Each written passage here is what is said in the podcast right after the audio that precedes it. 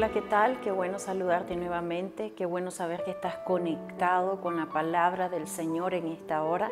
Y quiero compartir una palabra que ayudó mucho a mi vida y estoy segura que a la tuya también. Quiero que me acompañes en Salmo 133. Mirad cuán bueno y cuán delicioso es habitar los hermanos juntos en armonía.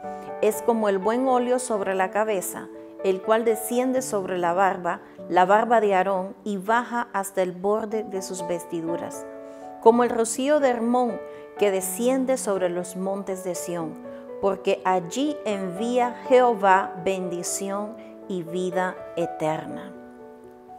El buen óleo que se derramó sobre la cabeza de Aarón fue cuando él y sus hijos fueron consagrados para él. Dice que Dios envió a Moisés a hacerlo de esa manera. Y la palabra dice de que derramó el aceite y el aceite representaba la unción del Espíritu sobre él y sobre su casa. Fueron consagrados para él. También habla del rocío de Hermón. Se dice que este monte es conocido como el monte de la dedicación o el monte de la consagración.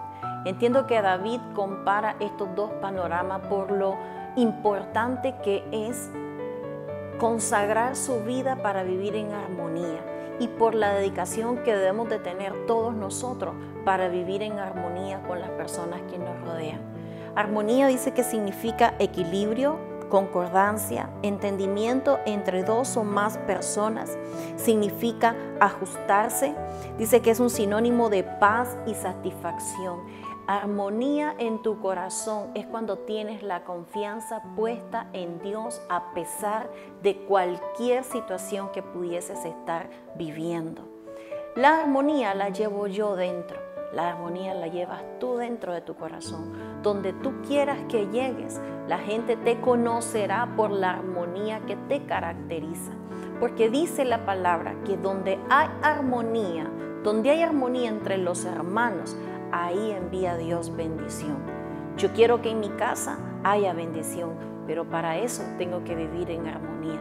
Tengo que dedicarme, tengo que proponerme, donde quiera que yo esté, vivir en armonía, hablar armonía, expresar armonía con las personas que me rodean. Mis palabras, mis actitudes, mis comentarios deben ser muy importantes a la hora que yo los vaya a expresar, porque una palabra puede distorsionar un ambiente de armonía y tú eres parte de ella. Lo que quiero que se te quede grabado en este día es que tú eres parte de la armonía. Tú decides llevar la paz donde no la hay. Y cuando tú decidas en tu corazón vivir en armonía con los que te rodean, ya eres una bendición. Que el Señor te bendiga.